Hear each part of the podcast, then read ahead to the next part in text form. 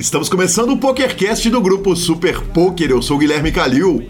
E eu sou o Marcelo Lanza. E chegamos a Rafael Reis, parte 2, hora de concluir essa entrevista magnífica desse cara fantástico que ganhou o primeiro bracelete da série, né? Até então ele tinha ganho o bracelete da série, mas como obviamente você que é ouvinte do PokerCast já está sabendo, agora ele é o primeiro ganhador de bracelete na série. Lembrando, claro, o PokerCast é trazido a você pela Pay for Fun e pela SX Poker. Perguntas, participações, sugestões, promoções e comentários. O nosso e-mail é pokercast.gruposuperpoker.com.br, Instagram e Twitter, arroba Guicalil e arroba Lanzamaia. Nosso telefone é 31 97518 9609 para entrar no nosso grupão do WhatsApp ou para mandar mensagens de áudio.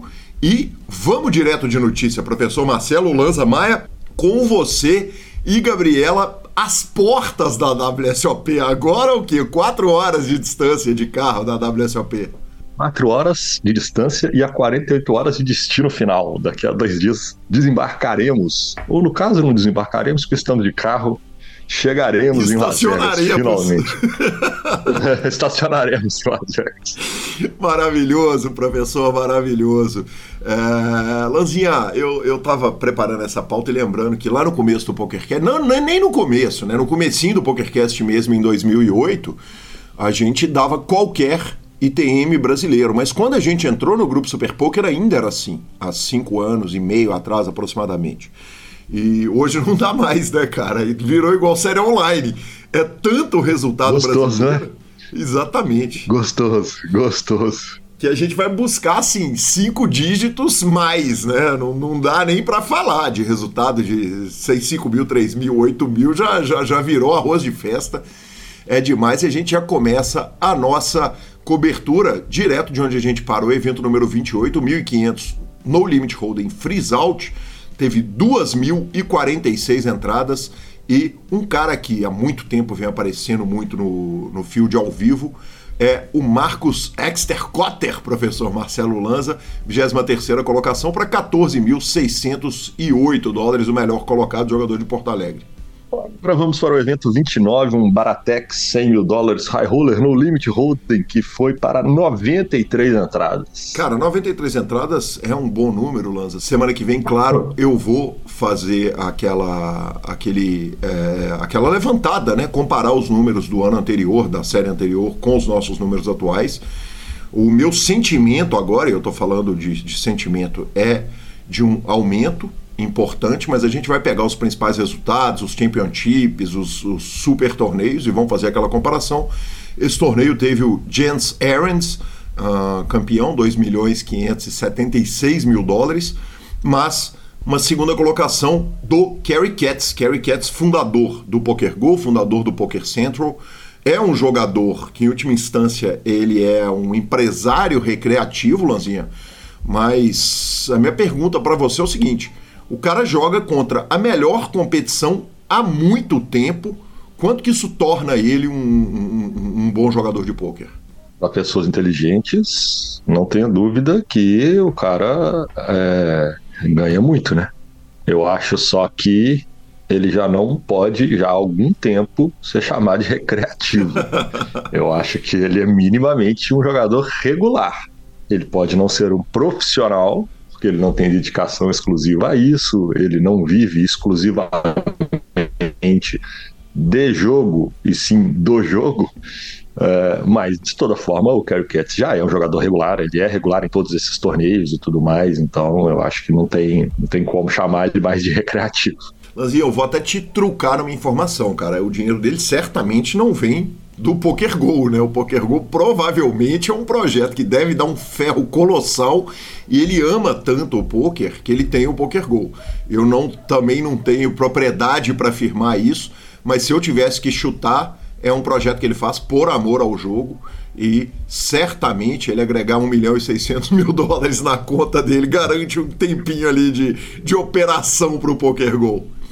Pode ser. Não, não, não acho que o Poker Go também é um projeto que perde tanto dinheiro assim, porque a gente não consegue ter noção da quantidade de assinantes mundo afora, né? Porque é um projeto global.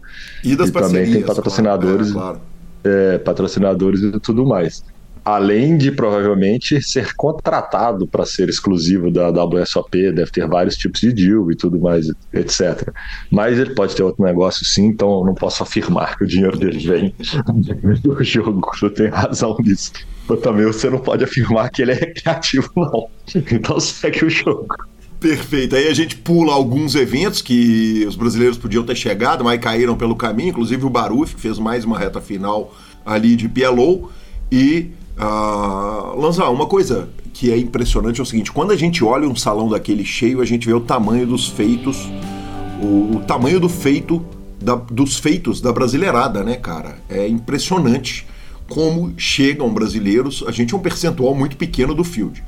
A gente pula direto para o 10K Secret Bounty No Limit Hold'em, uh, ah, 568 entradas, né? Era um 10K, mas uma décima colocação com mesa final para André Acari, 45.301 dólares. Quando tentam aposentar, o Acari não caiu, né, Lazinha?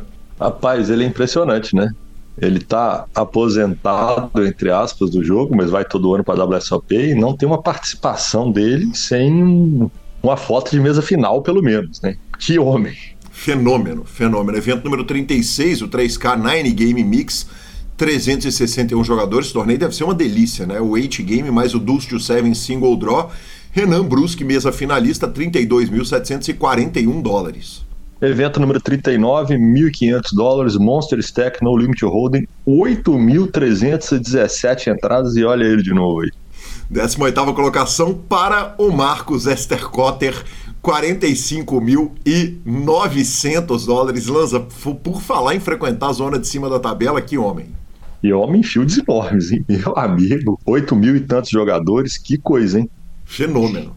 E chegamos no 250k, né? O, fa o, o famigerado 250k que teve tanta repercussão na internet e na mídia como um todo. 250 mil dólares, super high roller, no limit holding para 69 entradas.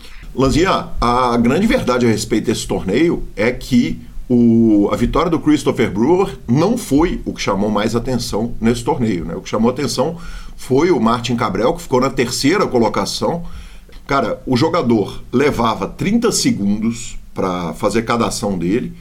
As cartas do baralho estavam colando na mão dele, ele levantava a mão, as cartas colando. Eu não tenho problema de mão suando, a gente vai logo, logo para a sessão de opiniões nossas e ele levantava para ver as costas dos oh, perdão, levantava para ver os stacks dos outros jogadores e uh, houve acusações de que ele estava tentando olhar marcações nas cartas desses jogadores. Uh, um monte de acusação sem prova, né? Teve muita gente que acusou ele de muita coisa, vamos falar logo mais disso também. E uh, ele mandou no Twitter uma pré petição, eu nem sei se isso existe, eu não sou advogado, de ação legal envolvendo vários jogadores. Na verdade, quem mandou foi o Daniel B. Redifer, que mandou uma notificação de uh, chamada legal e uma preservação dos direitos de entrar na justiça contra ninguém menos que Justin Bonomo, Chance Cornett, a própria PokerGo, Andrew Rubble e o Dan Smith, a ação era uma ação de difamação. O jogador também foi ao Dog Poke, uh, deu uma entrevista longa para o episódio do Dog, Dog Poke, falando quanto que essas acusações faziam mal para ele no âmbito do poker e no âmbito familiar, no âmbito dos negócios dele. Estes são os fatos. Uh, o Dan Smith usou palavras muito duras contra ele. Você me lembrou que ele falou boa sorte para todo mundo, menos para você que deveria ser banido desses torneios. O Dan Smith também usou uma expressão que é uma expressão, salvo engano, judaica norte-americana, que ele falou, cara, tem alguma coisa que não é kosher a respeito desse cara, né? Ou seja, não é passível de ser consumida a respeito do que esse cara está fazendo. Então a gente sai dos fatos e vamos para as análises. Lanzinha, sobre a atitude dos jogadores tomando 30 segundos em todas as ações dele, que é o limite, olhando supostamente as fichas e as costas das cartas dos outros jogadores, tentando parecer estranho, aparentemente para tiltar os outros jogadores. Suas opiniões? Cara, eu tô procurando, e é ele mesmo. Eu caliusei ah. one time na vida. É, tem um tweet brilhante do Chance Cornet sobre isso, e no qual aí o meu inglês vai apertar, então já vou tentar falar em português sobre o assunto, que ele fala que o Martin Kerbal deveria 100% ser banido, mas não pelas razões que todos estão pensando. E aí ele começa, eu vou te mandar o, o, o, o tweet, ele começa a falando, falando sobre tudo que aconteceu, que na verdade ele não ele não rouba, mas ele cria uma ilusão de roubo. O, não dá para ler o, o Twitter dele, mas quem quiser, quem tiver curiosidade, dá um pulo lá no Twitter, eu mandei pro guia agora. O que ele faz é criar uma ilusão de roubo para deixar os jogadores desconfortáveis. É como se fosse um jogo psicológico da parte dele. Ou ele levantar para ficar olhando os stacks como se ele estivesse olhando marcas em cartas, ele só está criando um ambiente que não é confortável para os adversários dele. Fora isso, a grande mídia falou de uma forma aberta, eu vi um pedaço da mesa. O cara é extremamente deselegante. O cara é muito chato, xarope em level máximo ele deixa a mesa inteira desconfortável. Ele gasta o time bank, não é só ele, tá? Tem muita gente que faz isso, tem mais alguns atletas aí que fazem isso, que queimam os outros com o tempo em todas as ações e tudo mais, mas está na regra. Eu acho que deve ser.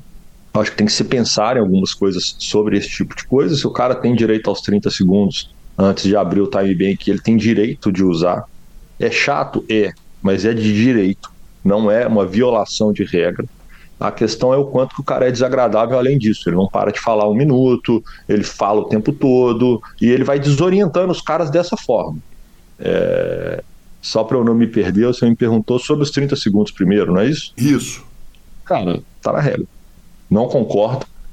Eu acho que esse tipo de stall é, é quase um stall, né? O cara ficar fazendo isso é muito comum a gente ver na é, é, próximo às bolhas, né?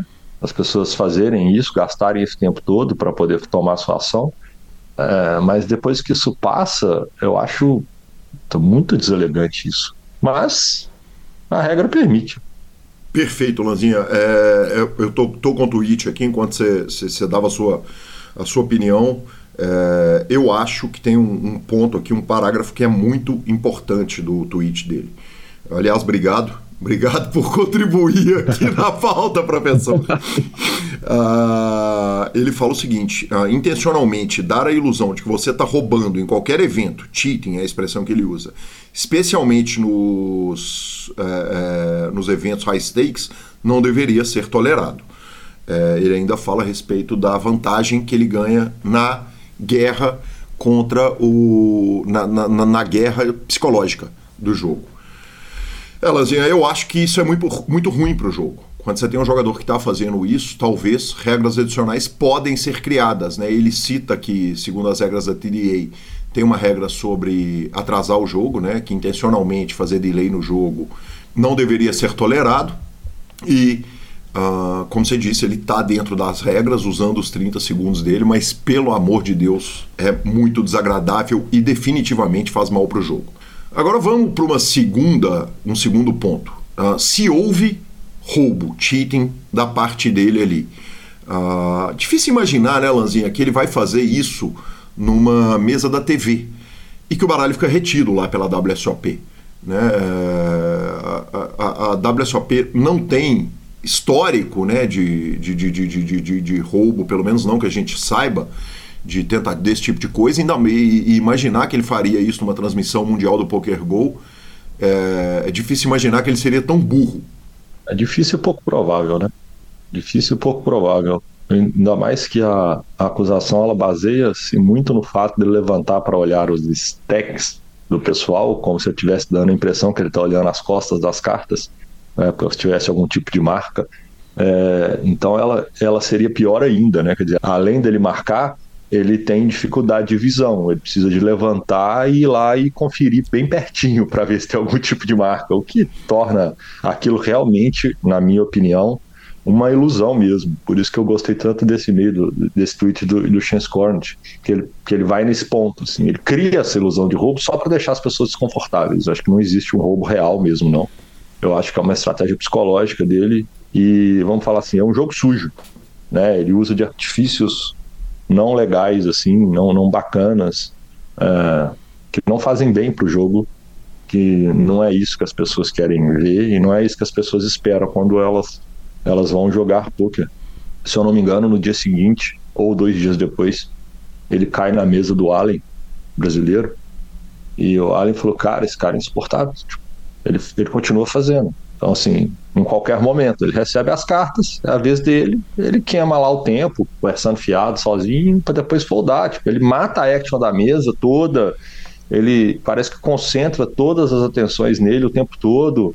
E, e com isso ele vai fazendo as pessoas tiltarem com ele. Então, é, pô, não, né? Não, né? Se, se, se existe uma forma de uma regra adicional, vamos colocar, né? E vamos, vamos seguir o jogo da forma como ele tem que seguir. Perfeito. É, mais um ponto. Interessa a WSOP o mundo que o mundo inteiro saiba se tivesse tido um roubo desse porte, né? A gente já falei que a gente não sabe se houve nada parecido, não tem informação de ter algo parecido com isso na WSOP. Né? Isso acarretaria uma série de problemas, inclusive com a comissão de jogos de Las Vegas.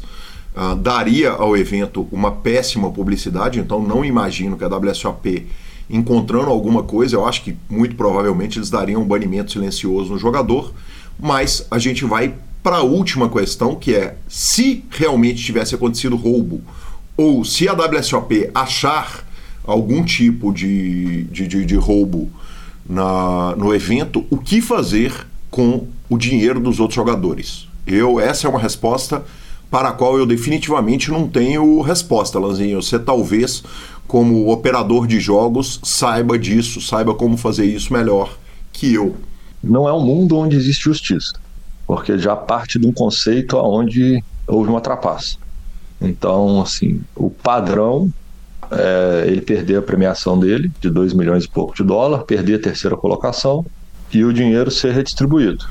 É, o quarto fica com o terceiro, o quinto fica com o quarto, e por aí vai. O bolha entra em TM e o problema é que nesse caso, eu falo que não existe sempre justiça total, porque existem pessoas que foram eliminadas por ele ao longo do torneio, que perderam fichas para ele, e que não tem o que ser feito. Assim, você não consegue mensurar que ganhou tantas fichas, sabe? O que você consegue fazer é reajustar o payout e pagar um a mais, que seria o cara que foi o bolha do evento, ele começa, ele ganharia a premiação mínima e segue o jogo.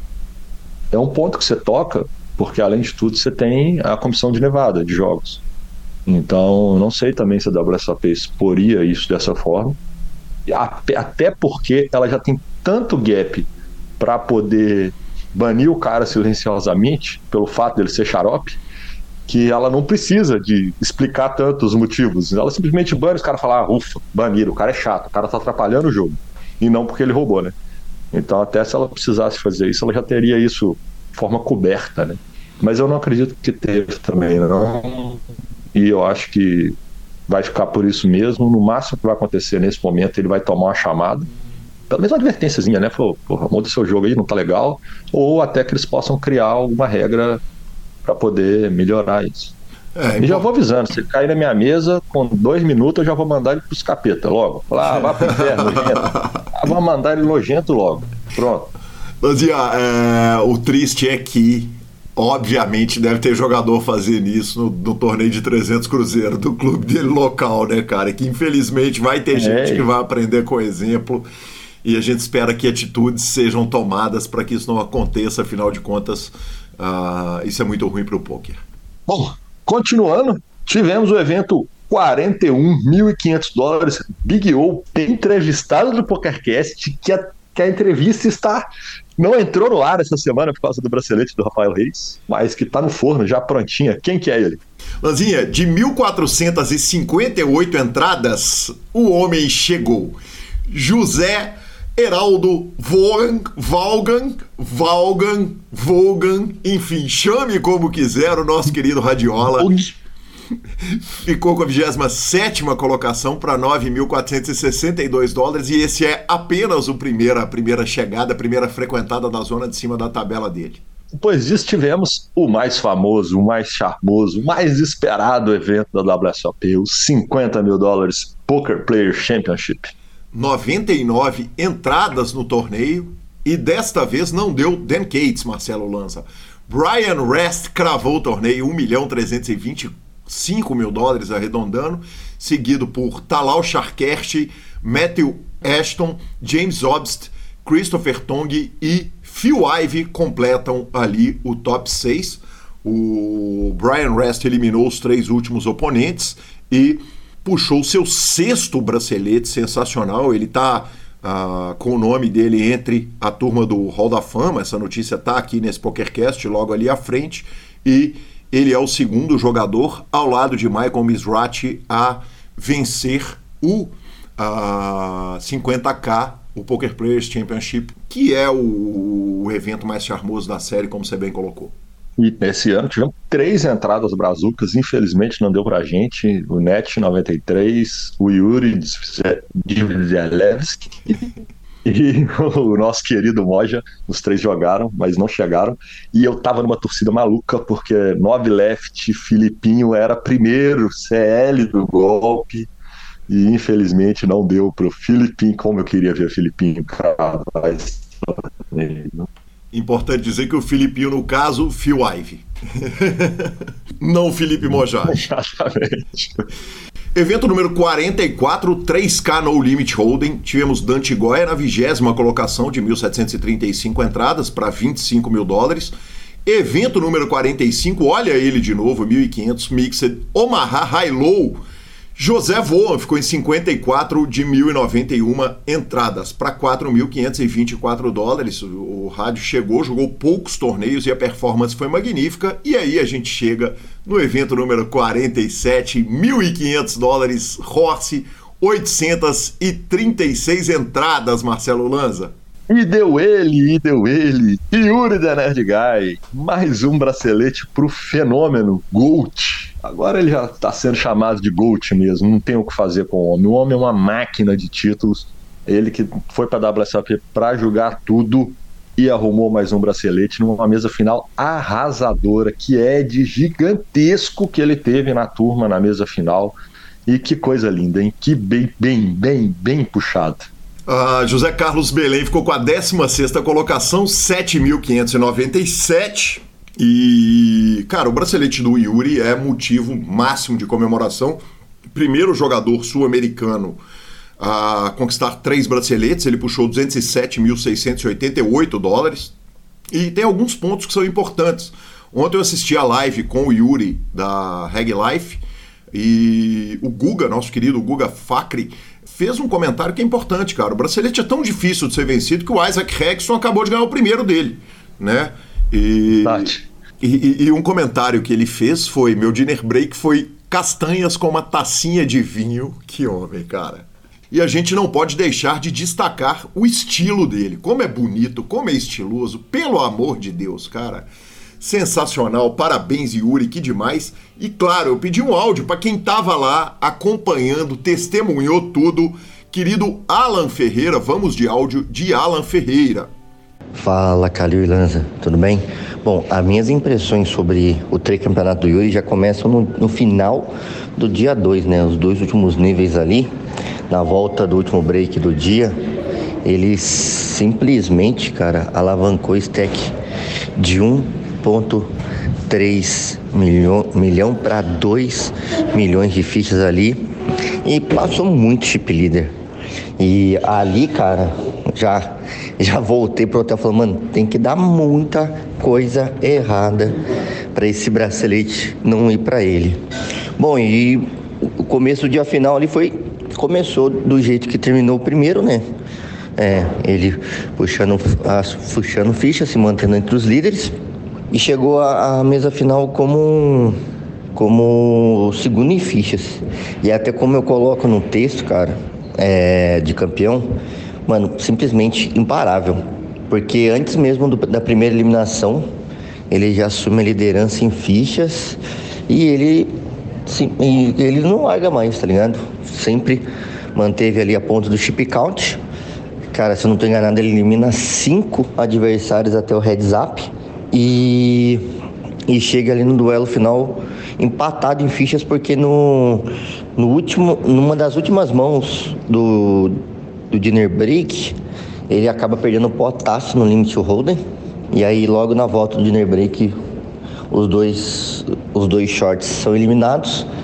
E aí começa o heads up os dois bem próximos, mas logo no começo o Yuri já abre uma vantagem de 2 para 1 e fica um bom tempo oscilando de 2 para 1 para 4 para 1 ali. E é curioso, cara, que assim, no momento em que no melhor momento do do, do americano, acaba acontecendo que ele que o, o americano praticamente empata duelo, ele puxa mais um potão no, no stud high-low no stud e dali para frente só dá ele até confirmar a vitória. Simplesmente foi fantástico ver mais uma grande performance aí do Yuri aqui em Las Vegas e agora trazendo mais um bracelete para o Brasil.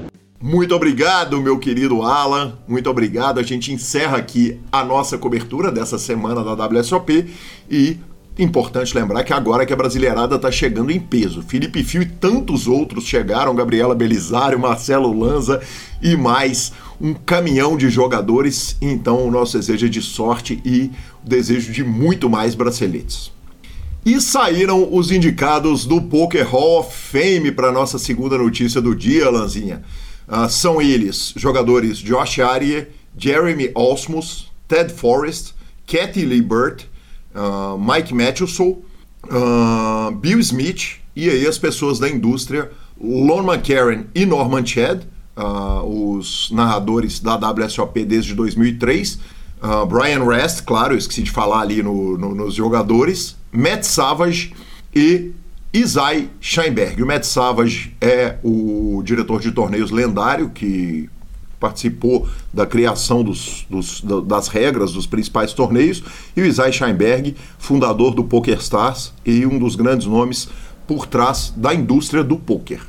Lanzinha, com esses nomes em mãos, eu particularmente gosto muito dos, da turma mais antiga, o tipo Ted Forrest. Eu acho que os outros jogadores, os mais novos, os que estão na ativa, terão o, a sua hora de ganhar.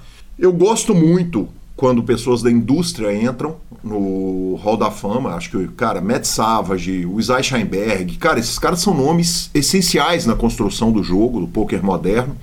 O Daniel Negrano vem brigando pelo Isai Scheinberg e apesar de eu gostar muito de homenagens em vida, eu acho que botar os jogadores mais antigos na, na lista é muito válido. É importante a gente lembrar que apenas um nome vai entrar, no, no Hall da Fama este ano, eu acho um nome muito pouco. Acho que devia ser talvez um ano um, outro ano dois. A gente vem falando disso aqui no PokerCast. Porque se, se, se for um por ano, não vai entrar gente da indústria nunca, né, Lanzinha? Vamos e convenhamos. Não vai entrar nunca. E uma hora o Mike Madison entra, viu? Pode esquecer que uma hora eles vão empurrar o Bocudo pra dentro. Perfeito. Da panela da turma não tem escape. Uma hora que vai entrar. Perfeito. E para nossa última notícia, estão abertos os satélites para o BSOP Panamá. Uh, dá para jogar baratinho, claro, lá no PokerStars e quem sabe forrar uma nota, além de ser narrado por mim aqui no Grupo Super Poker. Então, dê o seu tiro e vamos para a nossa entrevista. Fique com Rafael Reis, mas não sem antes falarmos da Pay for Fun, que é a sua carteira digital com cartão de crédito pré-pago, a melhor forma de você mandar e receber dinheiro dos sites de poker. Importante lembrar que a Pay for Fun tem cartão de crédito pré-pago e é aceita em praticamente em quase todos os sites de poker online, mais um tantão de sites de apostas. É, eu uso a Pay for Fun toda vez que eu preciso depositar ali, jogar um torneio, jogar alguma coisa, é a forma que eu uso. E claro, ficamos com a palavra de Rodrigo Garrido, que está ótimo. É, ficou assim impressionante como tá rápido, né, Gui? O profissional tem uma rotina, mas o amador que às vezes está ali só um tempinho, né? Apareceu uma brecha no, no dia, ele tá afim de jogar, ele tá afim de, de sentar um pouquinho no computador. Ah, pô, mas putz, não tem as fichas, tem que pedir, vai demorar duas horas, já vou perder o tempo que me sobrou. Não, vai lá, faz que rapidinho tá na conta e como aí começa a jogar. Obrigado, Garridão, e vamos para Rafael Reis. Estudar para jogar poker ao vivo é diferente de estudar para jogar poker online? Cara, eu acho que a base é a mesma, né? É... Eu, por exemplo, eu compenso muito eu não ter o volume, eu estudando por softwares, desde que lançaram softwares, eu já tive é, um, um primeiro contato, mas fui ter muito mais contato agora, nos últimos 3, 4 anos. Então, assim, o software ele consegue te ajudar a diminuir essa. Pô, cara, eu não tenho o tanto de volume que eu teria para o jogo resultado, em termos de matemática financeira, né? Mas eu consigo simular o jogo milhares e milhares de vezes para que eu tenha esse conhecimento, pelo menos. Então, assim, ah, eu não vou conseguir aplicar na prática o conhecimento ali, mas eu consigo simular esse conhecimento através de estudos de software. E aí, há uns dois anos atrás, eu passei a estudar é, online. Então, o que eu fazia? Toda vez que eu tinha períodos de estudo, eu pegava períodos de para jogar online. Aqui é na, nos Estados Unidos mesmo, jogando tipo ACR e etc. Mas nunca foi algo constante. Então, ah, beleza. Cara, pré-WSOP, por exemplo. Pré-WSOP, beleza. Eu vou jogar, tipo, um mês online antes da WSOP. Para quê? Justamente para isso. Para eu trazer todo esse conhecimento que eu adquiri através de estudo por software, nos meus grupos de estudo. Eu faço parte também, cara, da Reg Life. A Reg Life, assim, eu faço parte hoje do Tropa de Elite da Reg Life, né? Acho que temos umas 30 pessoas. Se falar os nomes aqui, você só os melhores do mundo. Me explica o que é o Tropa de Elite? Quer dizer, é um agrupamento de pessoas que estuda junto, você é instrutor, você é aluno, me explica o que é a Tropa de Elite e qual é a sua função na Tropa de Elite. Então, primeiro eu fiz parte da Reg Life, do curso que eles têm, que eu acho que, cara, é o melhor curso que, que existe no, no mundo para quem quer se aperfeiçoar no poker. Não tô falando isso porque eu sou amigo do Yuri, não. O Yuri é meu amigo há, sei lá, 17 anos, 18 anos. Conheço ele desde que ele tinha 16, 17 anos. É, mas, cara, eu melhorei demais. Eu já tinha feito o Upswing Poker, que é do Dog Poke, já tinha feito, cara, todos os cursos que tinha eu já Matt tinha feito. Matt já tinha feito uh, todos que você imagina. Bart Hanson. De todos. E, cara, quando eu fiz o Reg Life, óbvio que tem muita coisa que eu já sabia, né? Mas eu fiquei me colocando no, no, calçado dessa maneira. Cara, imagina se sou eu há tantos anos atrás e eu tenho um negócio desse, sabe? Que é muito didático, cara, muito bom mesmo, cara, muito bom mesmo. E aí, o que, que eles fizeram? Eles fizeram esse último ano eles abriram para tropa de elite. Você tinha que mandar o seu currículo e você tinha que ser aprovado por eles. Então você não poderia, é, tipo assim, ah, se eu quero ir. Não. Você mandaria um currículo, analisaria o seu currículo. Tem uma pergunta lá que é assim: em que você pode contribuir com a tropa de elite, sendo que você vai estar no meio de profissionais altamente qualificados. E aí você tinha que botar isso. E se isso fosse é... Maravilhoso. Eu interrompo o Rafa para avisar que deve ter sido a décima pessoa que passou aqui cumprimentando ele. A gente está no corredor da WSOP, em frente ao WSOP Café, e o carinho que esse homem está recebendo aqui é magnífico. Desculpa a interrupção, era importante apontar isso, Rafa, para o ouvinte do. brasileiro ainda, todos eles que vieram me cumprimentar aqui foram americanos, pessoas. Fora os outros que eu, eu tô olhando fixo pro chão, porque se eu olhar para eles, eles vão parar. tem que dar uma disfarçadinha para eles. Mas assim, a gente tem um, um, relacionamento muito bom aqui com os americanos. A gente é bem querido por eles também. Então é, é legal o carinho que, que tem. E uh, o carinho do americano, é, mesmo sem, sem você ganhar, ele acontece nas mesas, cara. Tipo, o americano, Calil, se você fizer uma jogada boa, ele vai olhar para você assim e vai falar assim: caramba, Calil que jogada, irmão. Parabéns. E ele perdeu a Switch para você. Cara, isso na nossa cultura não é comum, entendeu? A gente não vai falar. A gente pode até pensar, mas a gente vai guardar pra gente. O americano elogia, ele vê você passando e fala, nossa, que roupa bonita, hein? Então, assim, isso é, é bem normal mesmo aqui entre eles. Desculpa, eu te interrompi a tropa de elite, vamos voltar para ela. Tá ela. Ainda bem que você tem o cronograma aí na sua mente.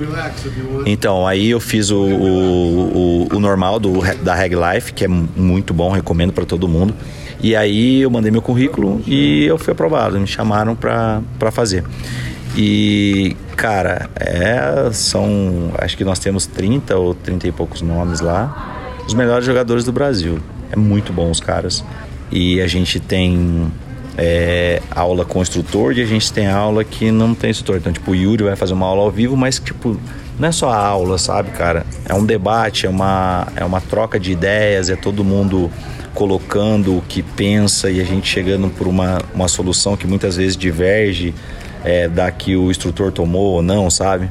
cara, tem. É, é muito bom, cara. A gente fica ali duas, três horas que parece que foram dez minutos. Me conta um negócio. Qual foi a sua resposta para o que você tem a agregar à tropa de elite? Eu tenho que pegar lá para ler. não, não, mas é, é, Eu falei que eu poderia agregar muito, é, principalmente com a adaptação dos jogadores é, do online para o ao vivo, que eu poderia compartilhar muito isso com eles, porque, cara, tecnicamente, um jogador que estuda e joga online, ele vai estar tá muito à frente do, que, do meu conhecimento. Óbvio que eu posso empatar com ele em, em estudos, mas eu nunca vou empatar com ele é, jogando, entendeu? Porque ele, ele joga 30 torneios no dia, 20 torneios no, no dia. Então eu poderia agregar muito nessa transição de ao vivo, de, de online para ao vivo, que eu ainda acredito que existem muitos é, jogadores online que não se adaptam propriamente. Bom, eu acho isso muito bom, porque a hora que eles se adaptarem de forma própria vai ficar bizarro, ficar covardia, né? Cara, com conhecimento, com o volume que eles têm online, bem adaptado no ao vivo, vai ser covardia, vai ficar batendo na gente, é bater em cachorro morto. Me conta duas coisas muito superficialmente, porque a gente ainda tem que falar de WSOP, tem que falar da PokerFi, mas em linhas gerais, quais são as principais dificuldades que um jogador, um grinder online enfrenta na hora que ele chega no poker ao vivo? Eu acho que a, a principal é ranges. Eu acho que é, isso é. Eu vejo é, muitos deles errando em ranges. Então, tipo assim, você joga uma mão como se você estivesse jogando 10 telas, sabe? Então, assim, a minha decisão, a, a decisão é, optimal aqui é essa, e ponto. E não, e não é assim, cara. Você tá jogando ao vivo, você tá jogando um torneio único. Esse torneio só vai ter o ano que vem. Então, por exemplo, 1500 Six Max, ele tem esse ano. Se eu, se eu jogar ele como se eu estivesse jogando 10 torneios juntos e eu for eliminado, eu só tenho ele ano que vem, cara. Então, tipo, você tem que tratar aquilo como uma coisa única. E quando você trata como uma coisa única, você começa a entender assim, a minha decisão ela é óptima, ok? É óptima. Mas deixa eu pensar aqui mais um pouquinho em alguns outros aspectos. Mas eu, eu não quero falar muito, Calil, porque eu ainda penso que eu posso tirar benefício dessas coisas, entendeu? Não só em jogando, mas montando um, um curso no futuro para quem quer jogar poker live, entendeu? É, eu penso que é, isso, isso pode ser tudo aquilo, porque eu penso do jogo de uma forma muito diferente. Tem muitas coisas que eu penso igual ao jogador que joga online, mas tem muita coisa assim que situações específicas, tá? Que eu tô em outro em outro em outra linha de raciocínio. Não que a minha seja certa e nem que a deles seja errada. Às vezes a deles é certa, a minha só é diferente. Então no poker não tem certo e errado, só tem vias que você pode chegar e se eu for vitorioso na minha via, ela foi correta. Não baseado no resultado. Não tô falando assim, ah, eu fiz uma cagada e dei sorte e bateu a minha carta. Não. Tô falando de linhas plausíveis, tá? Então, se você tomou duas linhas plausíveis, você foi vitoriosa nessa, você pode ser vitoriosa na outra, as duas estão corretas.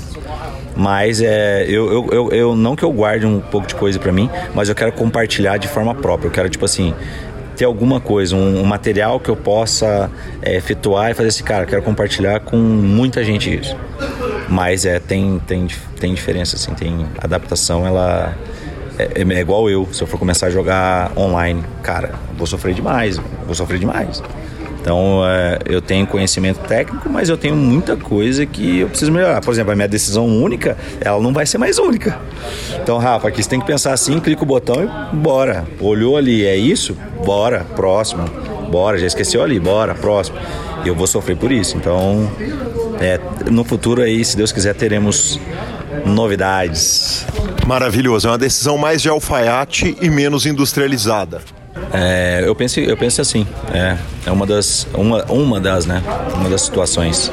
Rafa, e aí tem a WSOP. Você falou a respeito do amigo que falou que você ia ganhar o bracelete esse ano, mas você deu uma beliscada aqui num torneio que é um torneio que você vinha me contando que ele é muito especial para você, especificamente as questões técnicas dele.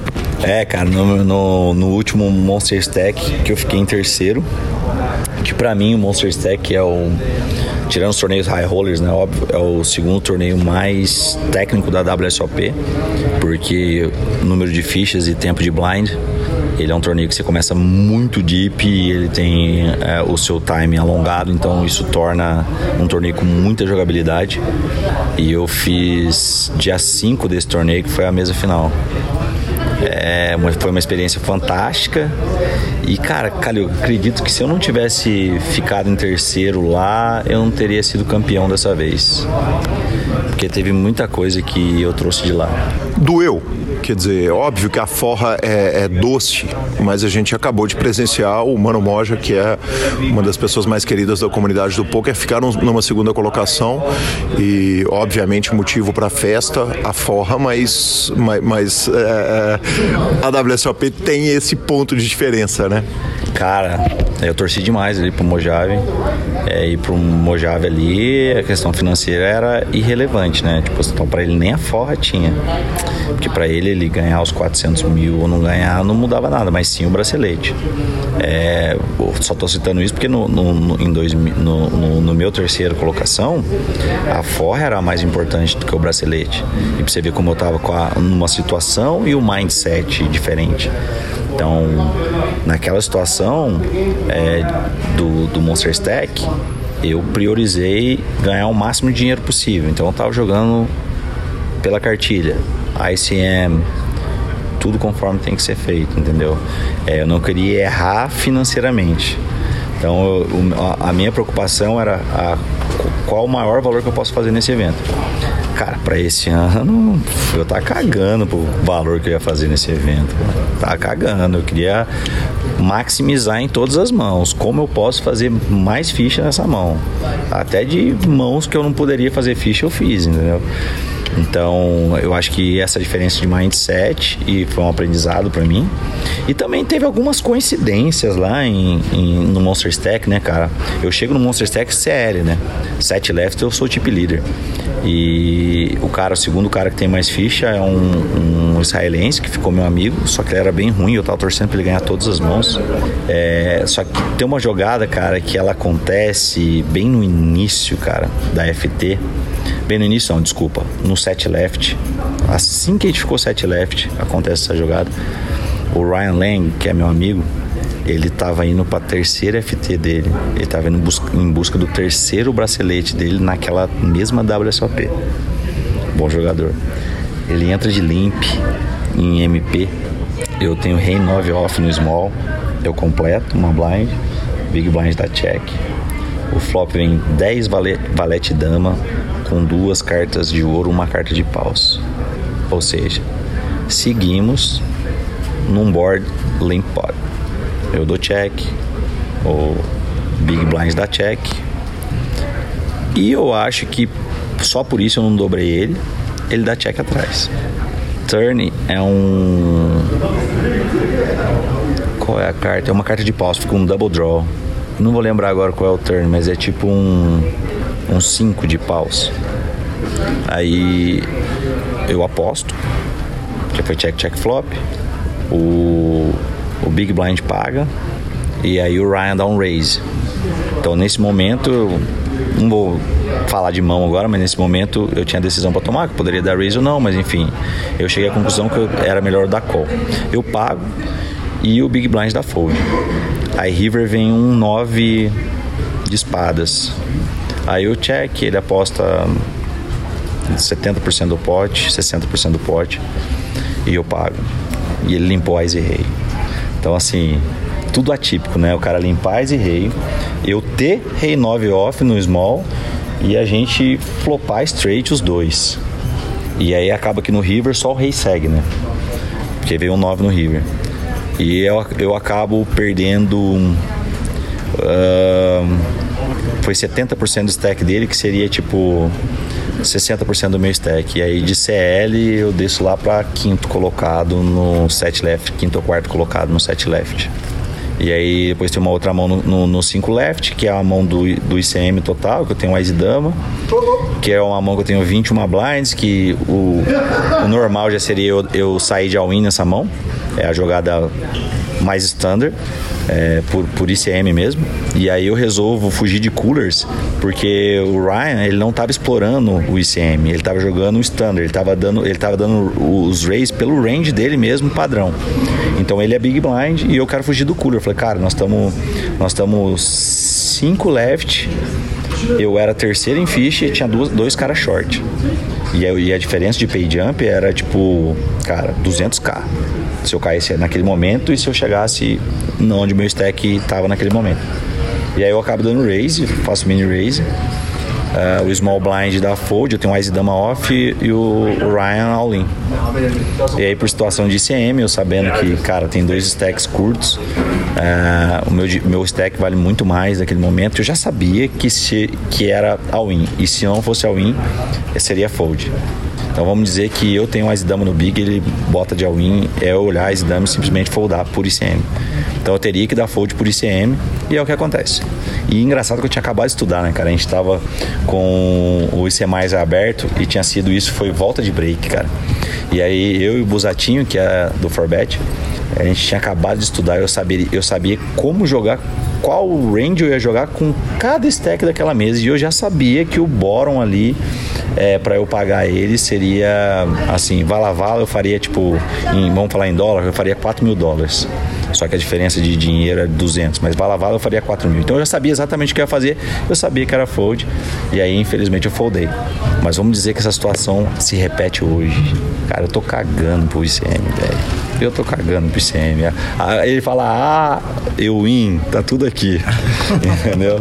Então, uma das coisas que me ajudaram a jogar esse torneio todo, principalmente na reta dele, foi saber que muita gente está pensando como eu pensei no Monster Stack.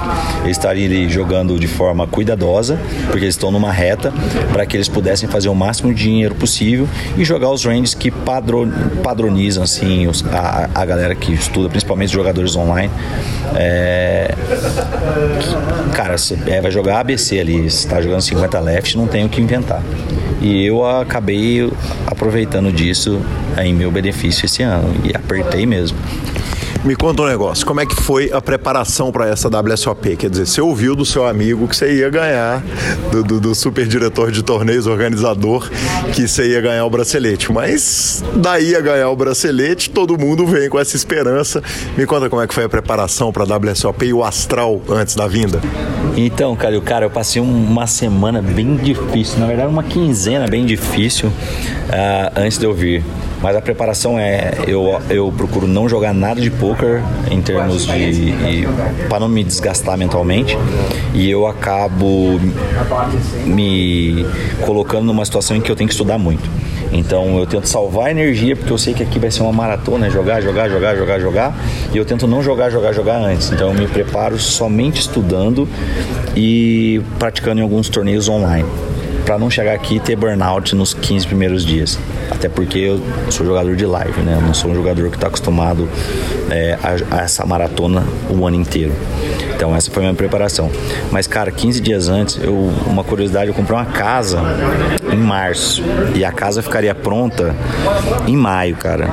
A casa ficaria pronta em maio.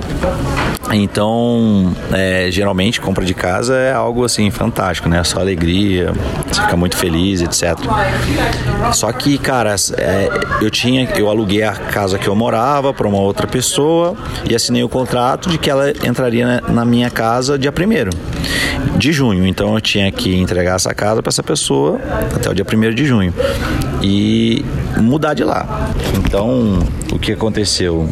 Atrasou a entrega da minha casa do dia 19 de maio para o dia 24. E aí do dia 24 mudaram para o dia 30 de maio. Aí a minha cabeça é uma loucura. A minha viagem seria para cá dia 1 de junho. Eu ia vir ou 31 de maio ou 1 de junho. Eu acabei chegando aqui no dia 2, para você ter uma ideia. Então, assim, as últimas duas semanas pré-WSOP foi semanas de tensão. Tensão e muito trabalho, né? Porque eu tive que fazer uma mudança para um storage, alugar um Airbnb para pôr minha família, fazer a mudança para o storage, levar todo mundo lá, deixar a casa aqui pronta para o cara que vinha morar na minha casa. E aí, tudo isso e ainda pegar o voo para vir para cá e chegar aqui tá tudo normal. E a, a compra da casa virou uma frustração imensa, assim, porque no dia 30 foi, ela mudou de novo. E vai ser agora, se Deus quiser, na semana que vem. Então, assim, quando eu cheguei aqui, até conversei com um amigo meu, falei pra ele, cara, assim, é, eu nem sabia o, tão, o quão forte eu era mentalmente, porque tudo aquilo ali, cara, tipo, zero não tinha nada. Eu tava jogando torneio e a reta final ali toda, e principalmente a mesa final, eu tava em outro planeta. Eu até brinquei com o Yuri, eu falei, eu tô em Nárnia, filho. Ah, brinquei com a torcida, que a torcida perguntou: quer que, quer que grite ou fique quieto? Eu falei, pode pular, gritar, fazer o que vocês quiserem. Eu não tô nesse planeta, eu estou em Nárnia. Eu sento ali, eu não escuto nada, eu não vejo nada fora o que eu estou fazendo. Então, acho que esse foi um ponto muito importante, porque se eu tivesse na minha racionalidade humana, eu, poderia ter sido afetado por, em algum momento por ter tido essas duas semanas aí bem turbulentas antes de, de vir para a WSOP.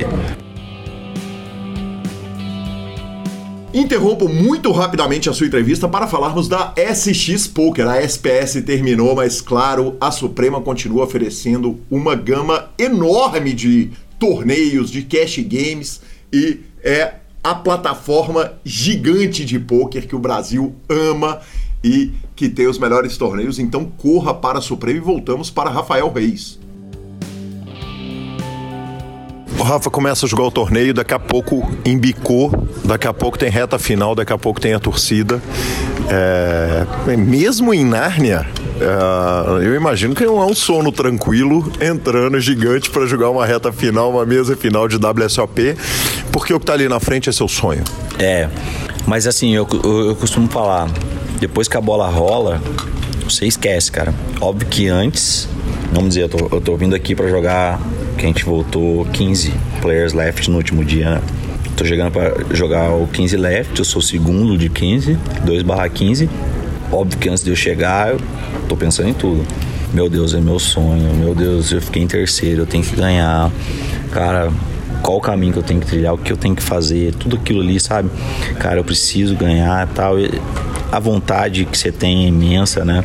Mas quando o dealer dá a primeira carta lá, cara, tudo isso assim parece que ficou blindado. E, eu, e até depois que eu ganhei, eu até fico me repetindo.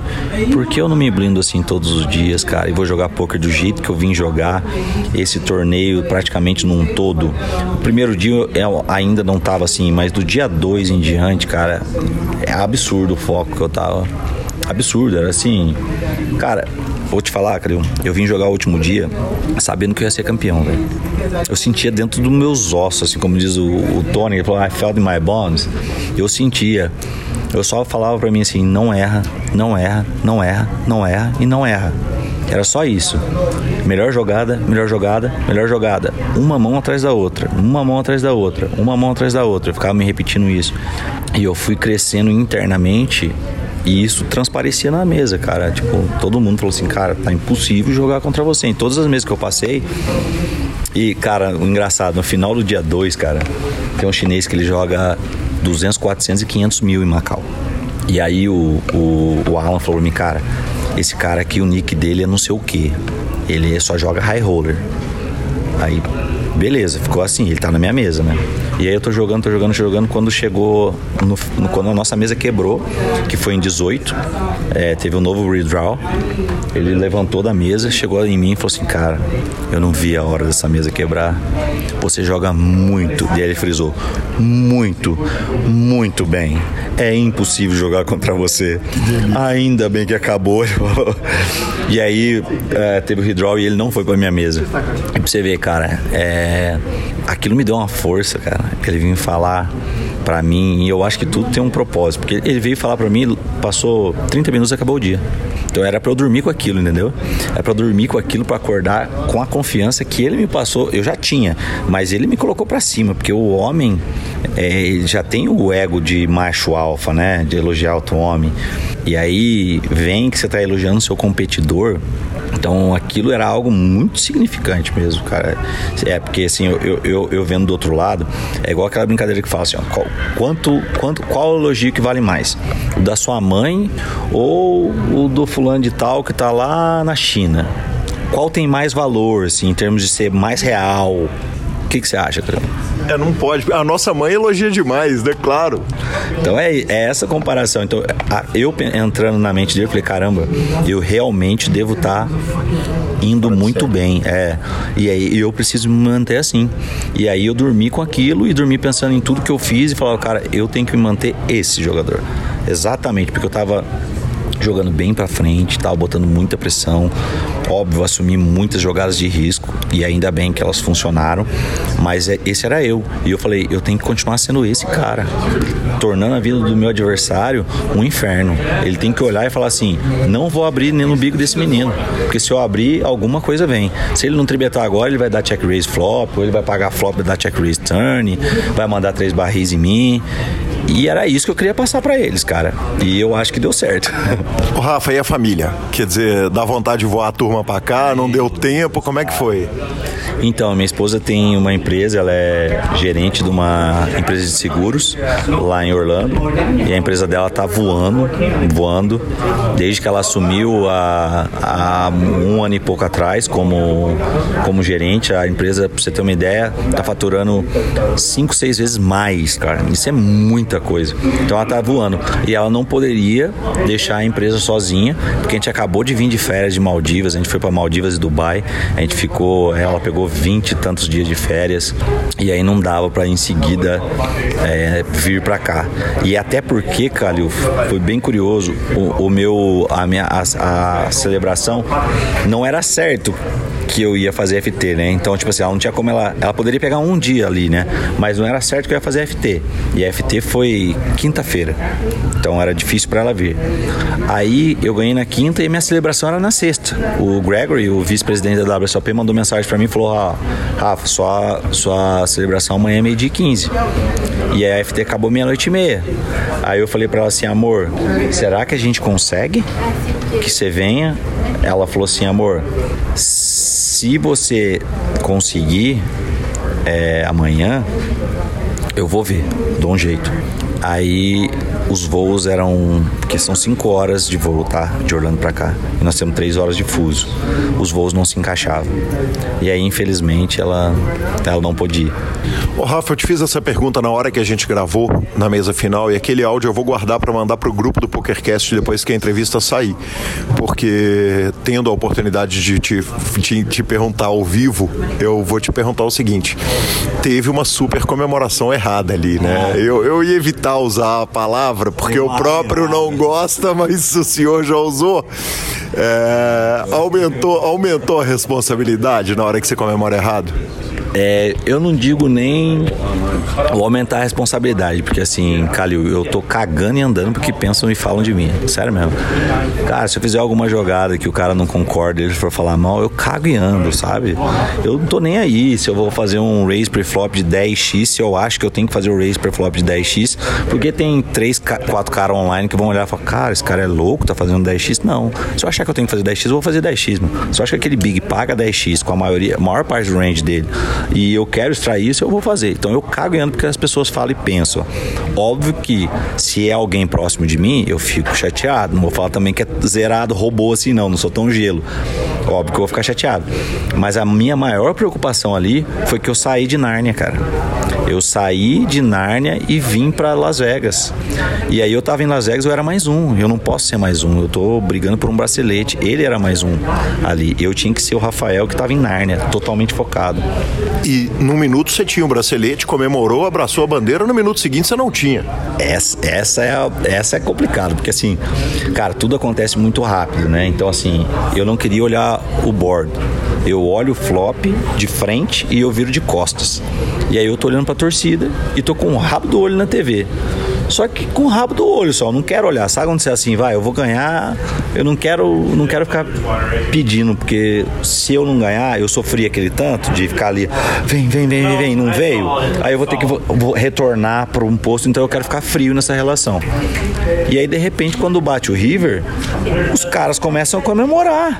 E eu olho pro board e eu vi que é só carta baixa. E eu falei, ganhamos. Na hora eu pego a bandeira e começo a vibrar. E de repente eu tô vibrando de frente pra torcida e de repente eu viro de costas pra torcida e vou olhar o, o, o board. E eu vi que tá splitada a parada. Falando, o diretor falou, split pode ser. É. Aí eu falo assim: o que, que aconteceu? eu não sou mais campeão? E aí a, a, briga é comigo mesmo daí. Que ali não era nem mais o meu adversário, porque eu tinha certeza que eu ia ser campeão. A briga era comigo mesmo. Cara, como eu vou fazer para eu voltar pro Rafael que vai ser campeão? Porque o Rafael que tava comemorando ali não era o Rafael campeão. E eu sabia disso. Esse é o ponto. Cara, eu sei que esse Rafael aqui não vai ganhar ali. Ele vai entrar ali e vai ter dificuldade. Pode até ganhar. Mas o Rafael que era antes da comemoração, esse ia ganhar. Esse não tinha dúvida. Eu não tinha dúvida que ia ganhar. E aí foi que eu perdi cinco mãos seguidas, cara. Porque eu tava sendo o Rafael de Las Vegas da WSOP 2023. Eu perco cinco mãos seguidas, óbvio que deve ter tido uma coincidência ali, pode também não ser, mas o cara dá três limp, chove, botão. E, cara, quando você toma três limp all in assim, você fica assim, perdi o time. A torcida dele começa a brincar também. Split pot, split pot. Uhum. Começa a brincar, daí eu ponho a blusa. É, é, no momento que eu ponho a blusa, eu lembro que foi a última vez que eu escutei a torcida, pra você ter uma ideia. Antes, os caras estavam gritando, a francesa tava gritando, os nossos estavam gritando e eu não escutava ninguém. Era murmurinhos no fundo. Pra você ter uma ideia de tão presente que eu tava. É, presente que eu digo fora do, do fel e presente ali na WSOP, que eu tava escutando o cara falar, ah, tá com frio, né? Ele falou, é, falou em espanhol, tá ficando com frio. E aí eu coloquei a blusa. E aí eu coloquei a blusa e eu comecei a, a demorar, né? Comecei a demorar para agir em todas as mãos. É, comecei a tancar mais e respirei quando eu vi eu senti que eu tinha voltado pro jogo. Cara, meu olhar mudou, minha expressão mudou, a expressão facial muda, assim. Os músculos descem, o olhar, o olhar fica baixo. Quando eu entrei nesse mood, eu falei, voltei. Voltei. Agora eu não saio mais. Até acabar, eu não saio mais. Tanto que na mão derradeira, eu tô tirando, eu tô tirando a minha blusa sabendo que eu vou ser campeão, mas eu tô olhando. Eu tô olhando, eu não parei de olhar um minuto. Não parei de olhar um minuto olhando as cartas baterem. É, foi, foi a ramirada que quase me custou o título, velho.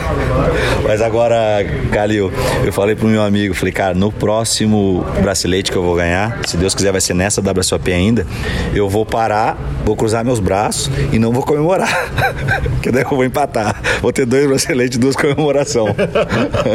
Rafa, o... tem um momento ali que eu tive a felicidade de registrar, acabou sendo compartilhado também pelo grupo Super Poker ali no Stories, que é um abraço que você dá no Yuri. Uh, conta para mim um pouco a respeito daquelas pessoas que estavam ali no seu entorno, porque a energia estava magnífica naquele, na, naquela mesa, mesa final.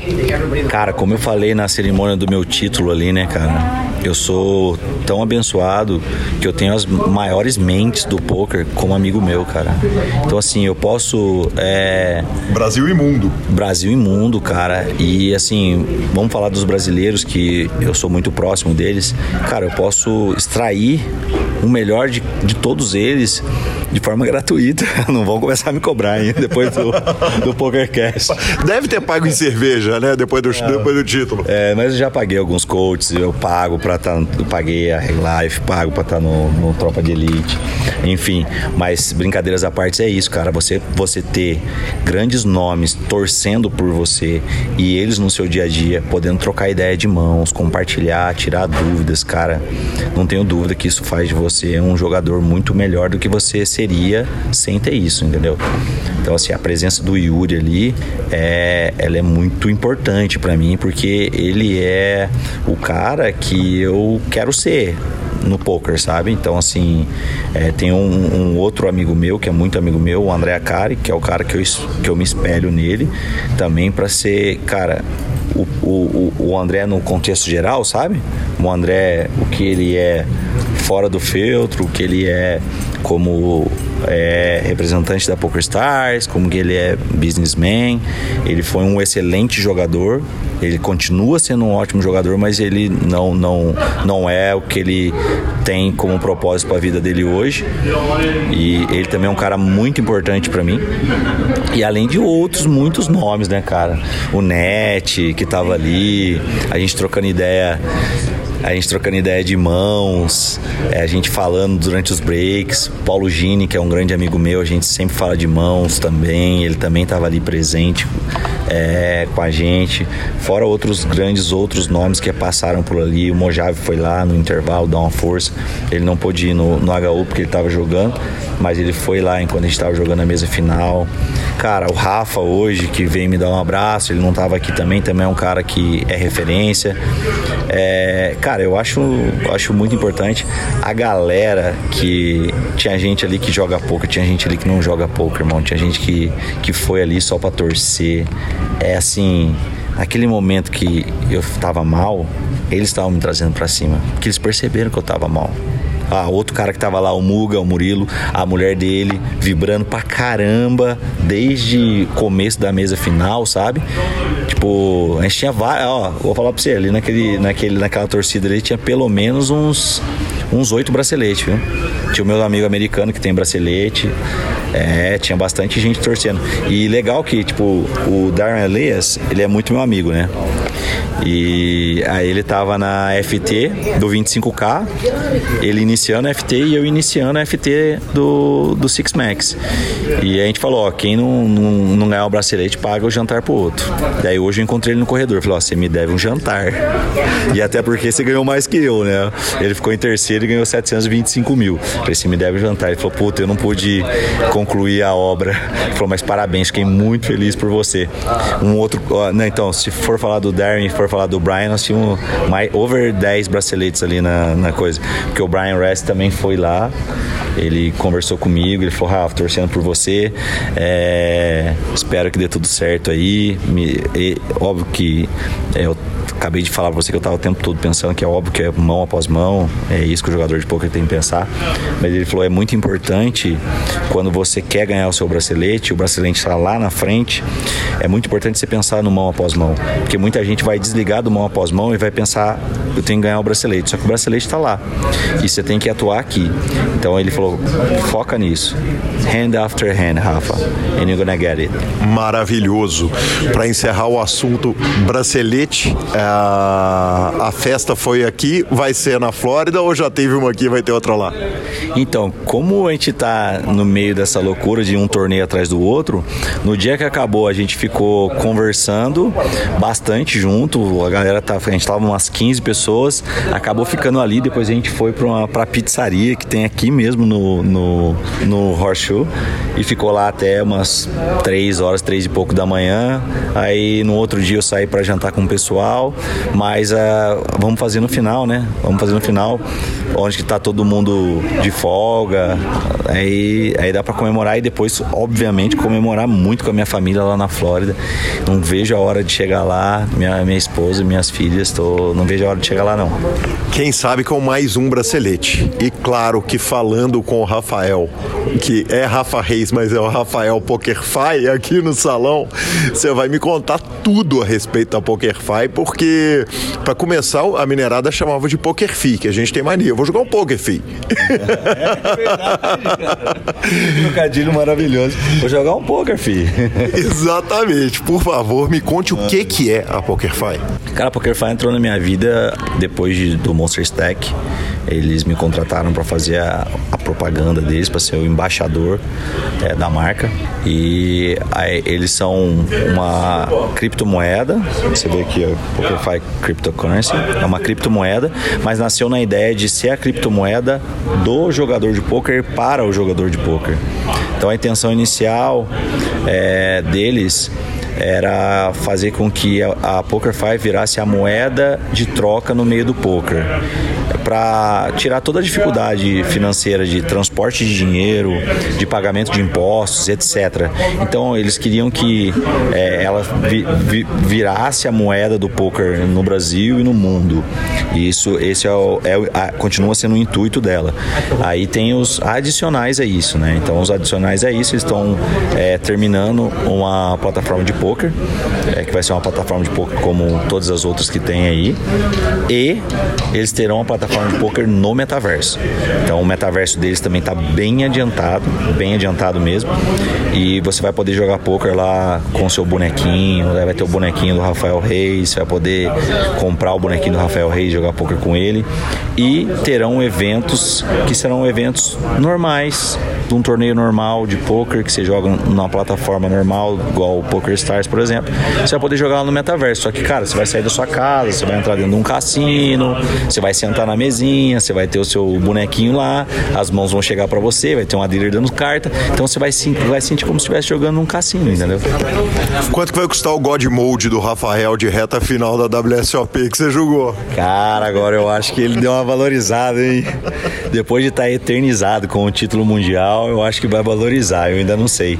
E aí, além disso, cara, eles ainda têm uma. Eles têm a, a, a wallet deles, que é uma wallet que você pode depositar com cartão de crédito, um Pix, com tudo. Então é bem fácil de você comprar a criptomoeda. Eles facilitaram demais, porque para quem não é desse mundo, eu não era, é, cara, como que eu faço? Cara, hoje você baixa a wallet da PokerFi, você compra com Pix, cartão de crédito, vai lá e faz.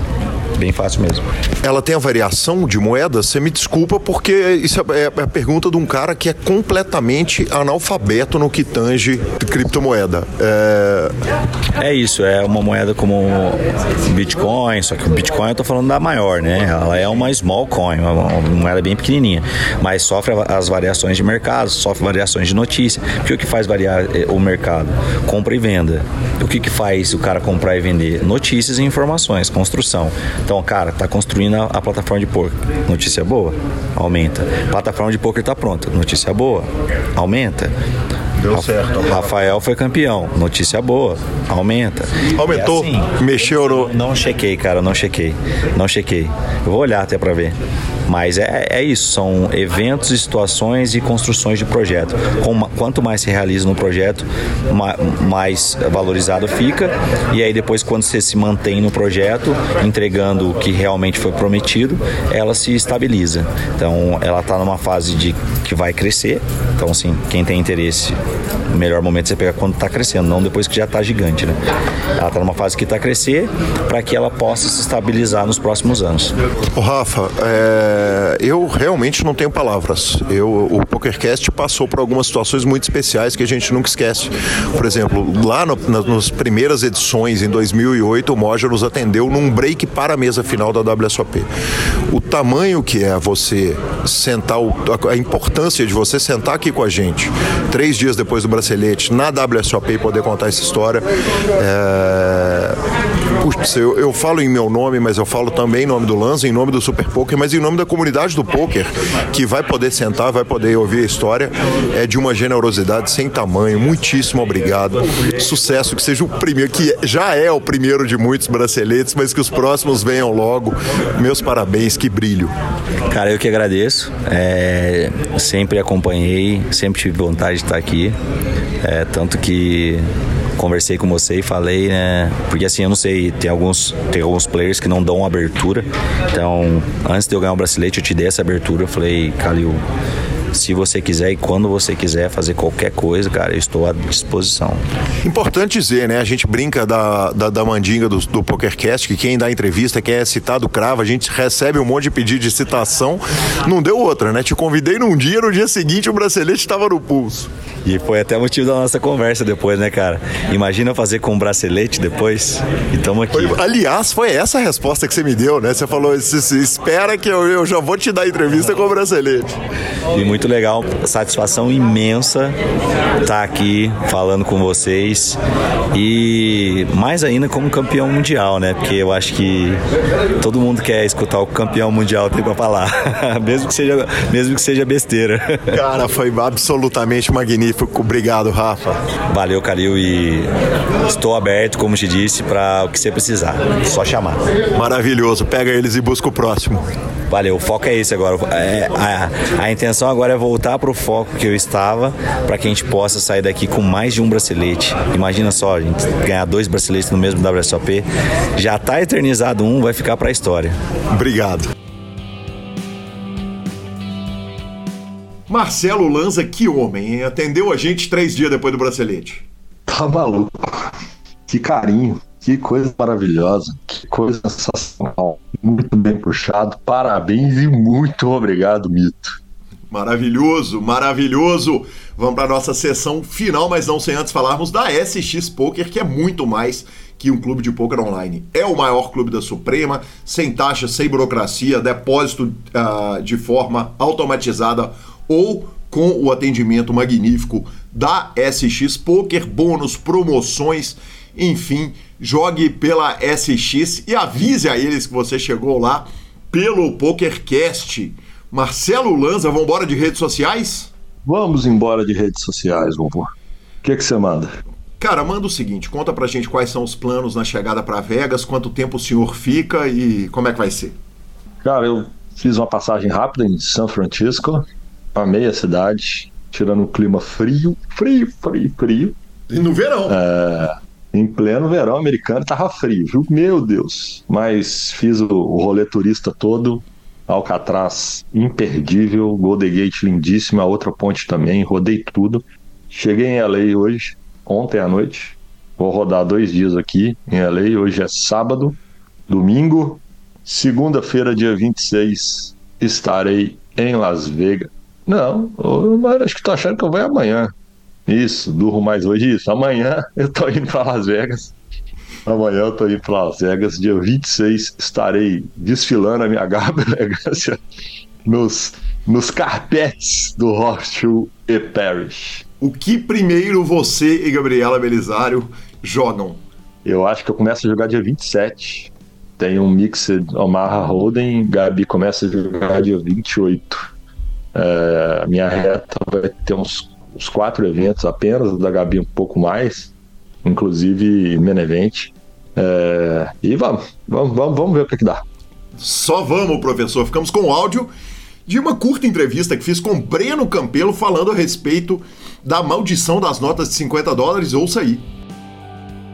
Tô aqui com o Breno Campelo e contando uma história, né? Aquelas coisas de Vegas. A gente foi almoçar e vou citar por nomes, eu, Breno Campelo, Alan Ferreira, da mídia, Ricardo Cesolo, jogador de poker de Belo Horizonte. E Breno, na hora que a gente foi acertar a conta, alguém jogou uma nota de 50 na mesa e a sua reação foi um pouco curiosa, até para mim que, pô, modéstia à parte, tenho uma cultura muito grande de jogos, trabalho com isso há, há, há quase duas décadas. E nota de 50 não, desculpa, eu não pego. Então, existe uma tradição, uma superstição em Las Vegas que ela é, é um pouco amaldiçoada. Então, a nota de 50 dólares em cassinos, principalmente, se você vai usar ela para jogar roleta, blackjack ou para dar uma inscrição buy de um torneio de poker, que é onde geralmente meu dinheiro vai, ela não é muito bem quista. Então, ela é uma é, existe uma tradição que ela não é muito sortuda, né? Ela eu não gosto de falar que ela é do outro lado da sorte, porque. É Você não cita essa palavra. Ah, que falar de azar da azar. Pode ser por isso, pode ser por isso. Mas eu não peguei, não trabalho com ela, não recebo ela. Inclusive, se você for no cassino sacar 60 dólares, eles não vão te dar 50 e 10, eles vão te dar 3 de 20. Se você for no, no, no, no, no lock, no cage do Belage, do Caesar, onde você for, vai vir múltiplos de 20 ou notas de 100 ou notas de 10 eles nunca vão te pagar em nota de 50, que eles também sabem dessa superstição, dessa tradição, que a nota de 50 ela é um pouco fechada, vamos colocar dessa maneira. Brenão, é, WSOP, série, tá linda. Eu preciso te agradecer pessoalmente pela recepção que você, que você, que você me deu aqui na, na, sua cidade e desejar aquela sorte magnífica para o senhor, um jogo fantástico e que você seja pago com muitas notas de 100, de 20 e de 10 nessa série. Muito obrigado. Olha, eu estava esperando a, a, a citação, estava esperando a entrevista né, do, do, do PokerCast, porque quando meu nome é falado aí tem histórias boas, tá? Então se preparem que vai ter mesa final do Breno Campelo depois de Guilherme Calil ter colocado meu nome aí. Um beijo. Muito obrigado, tamo obrigado, junto. meu irmão, muito obrigado. Maravilhoso, obrigado. O Breno tá frequentando a zona de cima da tabela da WSOP e fica claro com a nossa torcida. Recebemos mensagem também do Vinícius Carrano, Vinícius Carrano uh, falando a respeito das narrações do Jeff Gross e comentários do Burt Stevens e que os caras estavam elogiando pra caramba a dominância brasileira, muito justo, o mundo tá uh, vendo isso e não pode ser diferente, né? Quem não tá vendo o que o Brasil tá fazendo, definitivamente não tá vendo nada. Tivemos também uma mensagem do Felipe Campos, que recomendou o Gambito da Rainha. Ele, pelo jeito, não maratonou o PokerCast, né? Começou a ouvir do ponto que ele conheceu o poker, muito justo também. Agora são episódios demais para maratonar. mas ele pediu a citação, então tá aí. Felipe Campos forre, regule a sua conta. E, por último, Rodrigo Foz uh, falou que fez mesa final no KSOP lá da Argentina, caiu na sétima colocação, tá feliz demais e nos agradeceu pela inspiração. A gente que agradece o Rodrigo por sempre acompanhar o nosso trabalho com tanto carinho. Bora de finalização? Finalização, superpoker.com.br, tudo sobre poker no Brasil e no mundo, é mais que poker, é super poker. Na aba de clubes, a guia de clubes do Brasil, onde jogar a agenda diária de torneios. No YouTube, as transmissões principais dos maiores torneios do mundo. Voltei para casa e vai ter torneio demais, vai ter transmissão demais. Biblisca.com, cobertura mão a mão de torneios pelo Brasil e pelo mundo. E na Twitch, o trabalho do Alan Ferreira, claro, assim que ele voltar da América. Dica cultural. Lanzinha, assisti Black Mirror, cara. A nova temporada, temporada 6, nota 7. Valeu o meu tempo investido, até porque o sistema de, de volta do avião, o sistema de, de, de, de mídia do avião estava queimado. Ele não funcionou durante todo o meu voo longo, né, de, de Miami para o Brasil. E eu tinha baixado Black Mirror, olha que conta, cara. Então acabei conseguindo Nossa. assistir o Black Mirror inteiro e assisti também um documentário sobre a turnê Punk in Drublic do NoFX, uma turnê relativamente recente, já uh, ah, 2018. É bem legal, bem divertido, para quem gosta de hardcore é imperdível. Não tenho. Oficial, não tenho, não tem como eu ter. Tô batendo perna mesmo. É, então eu vou e não vou demorar umas três semanas para ter dica cultural. Eu posso dar dica cultural dos lugares que eu tô passando. E para quem for conhecer São Francisco e tiver um pouco de interesse é, na história por trás das coisas que acontecem, tem um documentário no National Geographic sobre a construção das pontes, tanto da Golden Gate quanto da outra, é sensacional. Inclusive, foi o primeiro, o, o Strauss foi o primeiro engenheiro que de fato cuidou da, da questão de EPI dos funcionários, porque era aceitável na época da construção que a cada um milhão de dólares gasto em obras de grande magnitude, um funcionário morresse, entre aspas. Era uma média aceitável e ele não aceitava essa média. A Golden Gate na época custou entre 20 e 23 milhões de dólares e quatro funcionários morreram, que eram muito menos funcionários do que, do que o padrão das construções. É, também tem um filmaço de 1962 que é A Fuga de Alcatraz. E quem foi em Alcatraz, veja o filme antes. E estão lá a, as cabeças de cera, de, de, de crochê, né? não é crochê, é de cartolina que eles fizeram com cabelo humano. Estão lá os buracos das, das celas que foram, que eles fugiram, tá tudo lá na história. Então, para quem foi São Francisco, procura um pouquinho antes de ir, veja um pouquinho de história, que eu tenho certeza que sua viagem vai ficar um pouco mais rica. Maravilhoso, o PokerCast é trazido a você pela Pay for Fun e pela SX Poker. Estamos no Spotify, Deezer, Amazon Music, Podcast Players, onde você ouve podcast, nós estamos nos indique, nos dê cinco estrelas, especialmente no Spotify e no iTunes. E a edição é do magnífico Rodolfo Vidal. Um grande abraço a todos e até a próxima semana. Valeu, muito obrigado.